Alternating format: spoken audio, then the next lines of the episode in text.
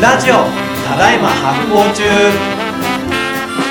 皆様発行してますかイッシーことバックパッカーズジャパンの石崎貴人です発行デザイナーの小倉開くです。この番組は発行をテーマに食はもちろんカルチャーや人類学サイエンスまであれこれ突っ込んで語りまくるラジオですビギナーから上級者まで発行に GO! さささあ、久しぶりにはい新シリーズでございます。ですねど本編ですねど本編にど、本編えっと、いつぶりだえっと、日本酒会ぶりか。出し会出し会ぶりぶだり。じゃないですかはい、うんうん今回も結構重ための持ってまいりました。おはい。予告もされてましたしね今回は何でしょシリーズ、漬物うよー漬物ですねいやー、俺の大好きな。好きな。ちょっと前にね、あの、噂は梅太郎商店、噂ゆきさんの漬物の話もちょっとフックになったりするんですかね。さあ、今回お待ちかねの、うん。えー、漬物会、はいはい待ってた人も多いんじゃないですかね。うん、うん、うんさあ、。この漬物もまあ僕らしかやらなそうな内容だよね。これね あー、漬物っていうくくりでね、やるってなるとね。そうで、うんまあ、うん僕やっぱ発行デザイナーとして、はい全世界回ってやっぱり、最もいっぱい食べたの、食べたものはやっぱ漬物じゃないかな。あー、いろんな各国、各地方を回りながら。そうそうそうそうやっぱり一番やっぱローカリティを、こう、なんつうの、ローカリティの塊がさ、漬物だから、うんうんうんうんやっぱありとあらゆる漬物結構食べてきたよあー、ね。面白い。いや、僕も噂さんの話聞いたときに、あそこで聞けなかった話もあるんですよ。うんうん。その、まあ、やっぱリズムもありますし、噂尾さんの話を聞こうと思って、漬物ってそもそもとか、みたいな、そもそも論ってそこまで聞けなかったから、さらに深掘りして聞けるの楽しみですね。なんで、ちょっと今回はね、うんえーいつもとまあ一緒っちゃ一緒なんだけど、うんえーちょっと様相が違うかもしれない。今回のシリーズは。どういうこっちゃえー今まではそういう歴史的資料を追ってきたりとか、はいはいはい製法の解説とかをこういっぱいしてったんだけそど、うでしたね今回ね、そっちちょっと軽めです。うんうん。あ、そうなんだ。どっちかっていうと、うん僕の旅の話がいっぱい出てくるって感じだね。ああ、いいんじゃないそれこも。こを訪ねた時のお漬物の話、えー、みたいなのはいいっすね。いいっすね多くなってくるし、はいまあ、それこそが、その土地の思い出とともに蘇ってくるのが漬物だからさ。えー、何なんかすでに名言みたいな、すでにいい話になりそうな感が出まくってますけど。はい、一応予定では8回ぐらいが出なんですけ8回ど、ぐらいで。 はい。そんなんじゃ終わんないような気もする。まあ盛り上がり次第だね。はい。どこまでいけるかな。それでは、シリーズ漬物いってみよ行うきましょはい。ということで、うさあ。シリーズ漬物を早速、うん。本編入っていきましょう。どっから話していくんだろう、漬物の話。で、漬物ってそもそも何かわかるえっとね、あの、その、上沢さんの話の時に覚えてるのは、えー、浅漬けと古漬けに分類されるって話は聞いたんですけど、漬物の定義的なところは聞いてないですね。漬物もね、ざっくり言うと、うん。えー野菜や魚、は肉などの食材ほうを、ほう。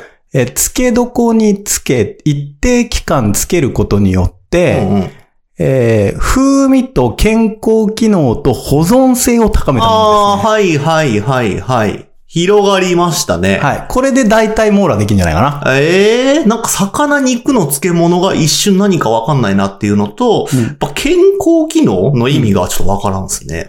そうですね。なんで、ちょっとここら辺がね、えー、お漬物のやっぱり真髄になってくるので、うんまずは、えー、いろんな漬物の説明をする前に、うんうんお漬物のアウトラインをお、話していこうと思います。で、お漬物ってのはん何するのかっていうと、うんみんなが多分一番イメージしやすいのは、えー、洋食が好きな人は多分ザワークラウト。はいはいはいはい。キャベツ、キャベツでしたっけうんね。キャベツとかにね、あの、塩入れて。はい。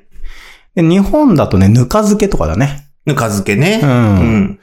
これどちらも、えっ、と、ザワークラウトの場合だと塩。はい。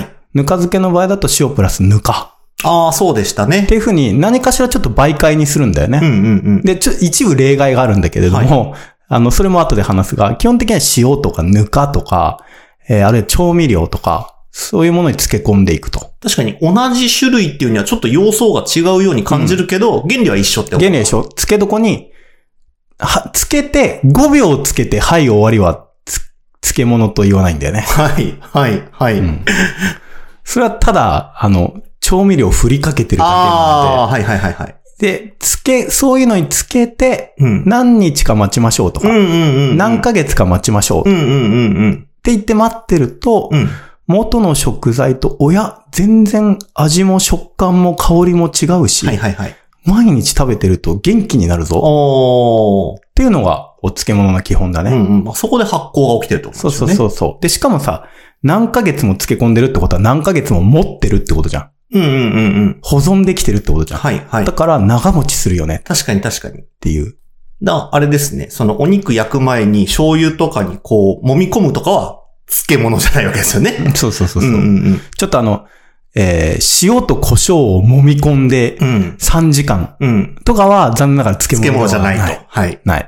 ない。ない。まあもう僕の一般的な認識でもそうだな。うん。っていうのが、うんまあ、漬物なので、うんやっぱり最低一晩とかね。はいはいはいはい。で、結構大きく、その、テクスチャーとかはやっぱ変わってきて、別の食べ物になっていくっていうのが、うんうんおうんうん漬物の面白さはい。はいです。で、えっと、その起源うんうん。は、大枠で言うとやっぱり保存食からはい。来ているとはい。いうのが、まあ、通説ですねう。んうんうん。発酵のことを勉強すると。で、やっぱり、イメージしてほしい名前もちょっと言ったけど、100年前ってほら冷蔵庫がなかったじゃそうんで。すね。だから、食べ物をいっぱい取れた時にどうする問題っていうのが出てくるし、うんうん田舎に住んでるみんな僕含めてそうだけどさ、食材ってやっぱ季節によって偏りがあるじゃん。はいはいはい。取れる時は取れるけど、取れない時は全然取れうない。んうんで今、あの、僕住んでる山梨、だんだん桃時刻が始まってますけうど、ん。桃地獄。桃が食べきれない山梨桃地獄。桃が食べきれないっていうね。えー、で、まあ、日本海とか行くと、もう魚が食べきれないとかね。せっかく一時期と食ね材としてあるのに、そのままじゃ腐っちゃうよと。そう、うんで、その時に、で、特に冬とかがさ、漁出れないとか、ん。えー、畑絞りで農業できないとかになるじゃない、はいは作物取れないとかになるから、そうすると大体は秋口とか秋ぐらいまでに取れた食材をなんとか保存して冬生き延びれるようにしようはいはい。っていうのがまあ、一番シンプルなうんうん。発想だようね。んうん。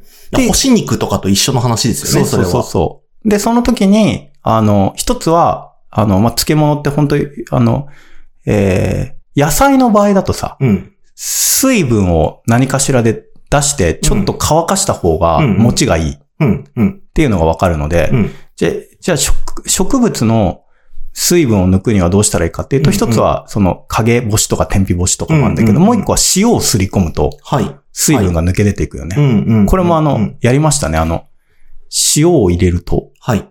食材に。うん。何が起こるか問題はい。一番最初の方でやりましたね。やりました。おさらいしましょう。し、えっと、上沢さんの時も、えー、古漬けを作る時には塩蔵して、うんえー、重しをすると水が上がってくるみたいな話がありましたけれど。で、あの、ちょっとおさらいすると、塩というのはですね、あの、塩は、えーまあ、生物の細胞に基本、えー動物にとってはすごい必須。はい。で、えーで、この塩というのは、あの、細胞の中と外のうん。イオンの濃度を調整することによって、うん。まあ、浸透圧を発生させるんだよね。うんだから、中と外を分ける。はい、はい。その膜みたいなものをこう形成する働きがあると。うんうん。で、大量の塩があると、その浸透圧が狂って、うん。あの、細胞の中の液体が、あの、漏れちゃう外うに、んうんうん。穴が開いて、っていう作用があるので、その、塩漬、まあ、その漬物ってまずはその原理を応用すんだようね。んうんうんうん。だから、えーまあ、塩が一番わかりやすいんだけど、普段はその、硬くなって、閉ざされてる、その植物細胞を何かしらの方法で壊して、中の水分をこううん抜け出させていく。うん。うん。あるいは、えーもっと原始的な方法だと、天日とか陰干しとかしとくうんとう、物理的に水分がもう飛んでいくと。うんうんうんうん。っていう状態になると腐りにくくなるよねっていうところからまあスタートしている。うんうんうん。これが、これが植物の場合です。はい。で、平さん、ちょっと僕一回確認したいんですけど、うんあの、その、えっ、と、食材と塩の関係って、うんあのー例えばお肉とかでもやるじゃないですか。うんお肉もこの塩豚作るときに塩振ったりするんですけど、うん、あれにすることによって防腐、腐らないようにしてるって効果は、あの、一般的な認識でもあるんですけど、うん。あそこで起こってることって、水分がなくなると、えーその水分が必要な微生物が生きられないとかじゃなくて、うん微生物の中の細胞から水分を抜き取ってる、要はナメクジに塩を振りかけるような状態が起きているから、そうだね。微生物、えー雑菌が働けなくなるってうことんでであって微生物だけじゃなくて、はいその食材自体の水分はい。も抜けてきてるね。うんうんうんうんうん。当然。うんうんうんで、。さらに、ちょっとこれ、えっと、漬物の話からずれちゃうけど、はい動物性のタンパク質って、はい。塩あると、ちょっとプリッとする。食感が良くなる。る。へえ。食感が良くなるといえうーのがあるので、あの、明太子とか、はいはい。た、たら、たらこはいはい。あの、スケトウダラの卵とか、塩漬けにするとプリップリになるのよ。ああ、そうなんだ。そういうのもあり効ます果もあると。はい、そういう効果もあります。えーえなんで塩ってやっぱり結構面白いんだよね。確かに。うんえ、じゃあ野菜に関しても、微生物、雑菌が働けなくなるだけじゃなくて、野菜自体に水分があると、それはそれでやっぱり腐っちゃうってことなんですそう、やっぱりね、水分があるといろんな菌が入りやすいのかで、うんうん。きあの、水分がなくなってった方がく腐りにくくなるんだよね。ああ、水分を狙って菌が入ってくるんです。そうそうそう。やっぱりその水分がその、あの、水分がその微生物たちの生きるはい。栄養になっていくから、はいなそるういほど、うなるのほを追い出していった方が良いど。ので、んうん最初はは乾かそうと。あはあはで、乾かすためには塩入れるとすごいうんうん水分抜けあて、確かに確かに。あの、だいぶこう、はいしなしなになるから、はい。そうすると、持ちがいい。うん塩蔵なね、塩蔵の技術が、まあ最初の原点だはろいうと言われていて、で、一方、今度動物性のものも、うんまあ、魚がヒントだと言われていて、で、魚もいっぱい取れるじゃん。うんうんで、魚ってすごいそのまんまにしておくと腐りやすいからめちゃくちゃ、うん。海のすぐ横に、うん。なんかこう、器かなんかを作っといて、はいはい亀でもいいし、はいその容器みたいなの入れといて、そこにその塩水をはいはい。入れておくと。うんうん。で、その塩水というか、まあ、その、あれだね、その海水を分けておくと、その容器のところに。で、その中に、えー、魚を入れておいて、はいはい。天日干しにする。ほう。う。そう、そうすると、どうなるかっていうと、あの、えー、海の水が蒸発してって、はい。塩分濃度が高まっていくじゃん。はあ。と同時に、魚の水分も飛んでいくよね。はい。はい。はい。、で、結果、それ、それでその海の水と一緒に、あの、まあ、浸した状態で乾かしていくと、はい。塩蔵になるんだよね。へえ。水分が飛んで塩分濃度が高まって、ほらはいはいはい塩の章でやったじゃん。ああ、ああ、ああ。あの、んあれと一緒だよ。藻塩みたいなものとかさ、うん、うん、あの、揚げ浜式塩田とかと一緒だようん、ね。うっん、うん、うん。てやると結果的にその乾かしていくと、まあ塩蔵になっていくので、魚が乾いてし塩分濃度が高まって保存性が高まる。へえ。みたいな。なのも、やっぱりその漬物の原始的な形というふうに言われている。か、じゃあ、海の海水を一回塩にする必要もなく、なくたくさんの塩入れる必要もなく、うん自然にうん。塩分濃度高めて塩蔵されるのか。うん。雨降ったら台無しだけどね。確かに。確かに。 晴れてれば、はい、はい、ね、はい。 2、3日晴れてればえー結構水分飛ぶから、浅めにこうつけとけばさ、魚も乾くしなさ、るほど。水分も飛ぶしでおもさ。ろ。はい。っていうので、まあ保存食になりやすいっていうのは、おそらくもう紀元前ずっと前から絶対分かっていたことで、うんうんうんうんあの、最も原始的な、はい、はい、はい。えー保存方法。で、そこからおそらく始まったであろううん、うん、というふうに、まあ多分文字の記録とかほとんど残ってないうん。ので、えー何千年も前とかになって、うんうんうん多分そういうふうにやってただろうというところからスタートしていきます、お漬物が。はい。で、それで、えーその後に、えーそうやって塩分濃度高めて放っておくと、うん、雑菌が入んなくて腐らないはずが、うん、なぜかうん、塩分に強いうん。発酵菌うがんうんはい、はい、はい。いて、で、塩分濃度が高まって水分が抜けた、比較的抜けた状態で、そいつらは働いて、うん。なんか食べ物の味が変わっていくぞとうん、うん、うん、うん。いうところから発酵食品としての漬物の歴史が始まってはいい、くとはいい、うはい、はい。感じですね。だから最初は別に発酵させるつもりではおそらくはなくて、うん、うん。あの、乾かして塩蔵しておくと長持ちするぞってはいいはいはいうとはこいろから始まったんだけれども、それが結果的に塩に強い発酵菌を呼び起こして、うんまあその漬物の歴史が始まってったんじゃないかっていうのが一つの説うんでうんす。うんうんうんうでん。僕はなんか、か、ちょっと説だけど、これは一つの説ですと言っておきたい。ほう。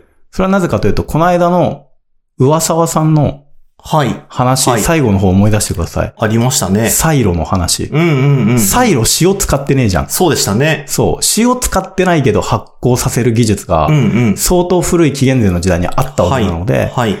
塩を使うっていうのも一つの起源だけど、もしかしたらそうじゃないかもしれないっていうふうにも思っていて、その話を今回のシリーズの最後の方にします。なるほどね。はい。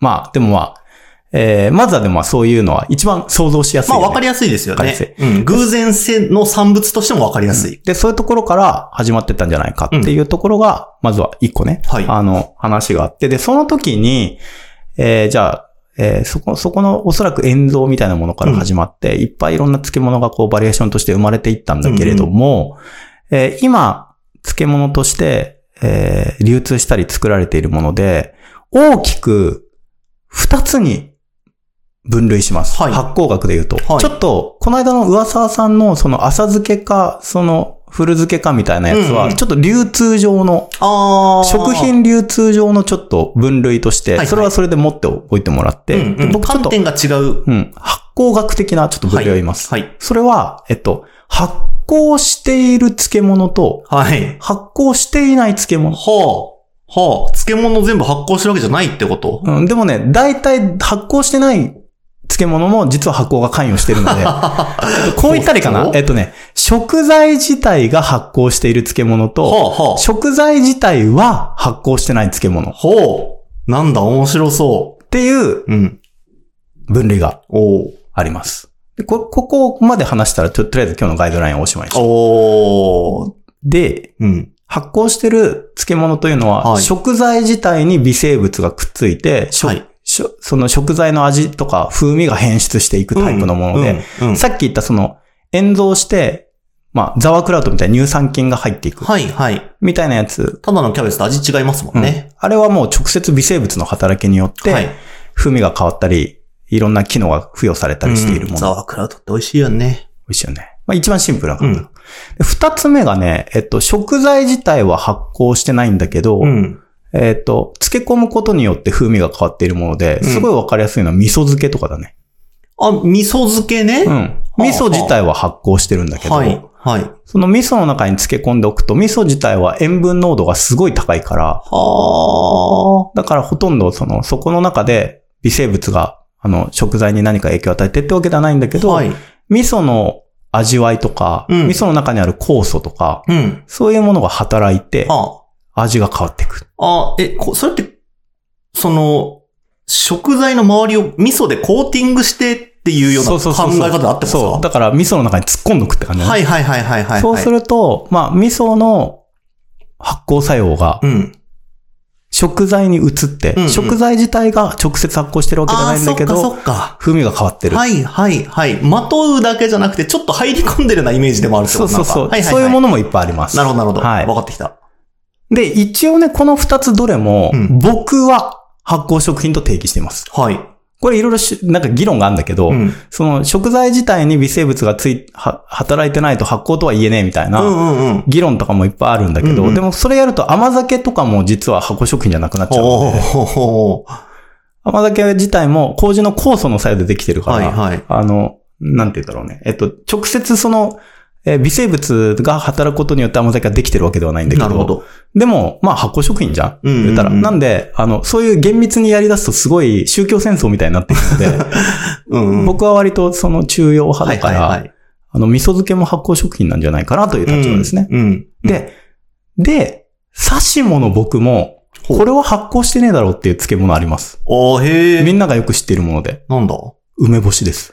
梅干しうん。梅干しも漬物なのか。梅干し漬物なんだけど、はいこれは微生物全然関与してなくへて、ーどっちかっていうとその梅そ、梅とかその梅と一緒に漬けるシソの植物の中にある酵素へえ。がは働いて風味が変わっていくー。ので、まあ酸化作用とか、うんうんその植物の、えー自己分解酵素とかで味わいが変わっていくので微生物ではないはあ。まあでもまあ、酵素入ってるかそっら、か。こう、は、それも発酵とも言えなくはないけれども。なるほど。うん。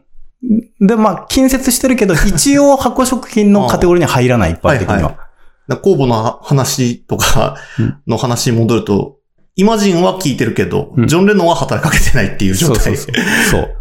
えーそうそういう、そういうのが、えー、梅干しなので、梅干しも漬物なんだけど、あー発酵食品じゃないっていへう。え、梅干しどうやってできてるか知らんねえな、そういえば。そうだね。うんちょっと、あの、梅干し、今ここで説明するとちょっと長くなるまかあ、でも割と例外的なんですね。じゃあ漬ら。物の中でそうだ。ね。漬物の中で梅干しは割と例外うだね。んうんうんうんそうだね。そういうものもありますうんね。うんうん。い。はい。はい。はい。っていう風に、漬物には食材自体が発酵しているものと、食材自体は発酵していないもの。はいはいはだい。けど漬け込んで、どっちも風味が変わっていうくと。んうん。で、ほとんど大体か、直接的か間接的か微生物の作用を受けているものがほとんど。うんうんうん。なんだけど、梅干しみたいにそうじゃないものも中にはある中にあるよと。はい。というのが漬物のまず大きなアウトラインなるほでどす。。はい。で、こ、これが原理として、あとはもうめちゃくちゃいろんなうんバリエーションなんだよ。はいはいはいはい。で、それを次回から一個ずつ話していこうかあなと思います。いいですね。いいですねはい。行きましょう。エアコン下か開けはい。ただいま発行中リスナーの皆さんにお知らせです。えー、ここの運営をしている発行デパートメントのメルマガをぜひ登録してください。メルマガを登録するとメルマガが届きます。はい。はい。えー、概要欄からですね、えー、登録できますので、えー、ポチッとしていただけたら、いろんなお役立ち情報とか、えー、絶妙に緩いコラムなどが届きます。僕も毎回楽しみにしてます。 EC サイトでそこからですね、いろんなお買い物もできますので、えー皆さん、ぜひチェックしてみてください。ぜひお願いします。この番組は制作発行デパートメント協賛バリューブックスで下北沢ただいま発行中スタジオからお届けしております。ポッドキャストは Spotify、映像は発行デパートメントの YouTube チャンネルで視聴できます。チャンネル登録を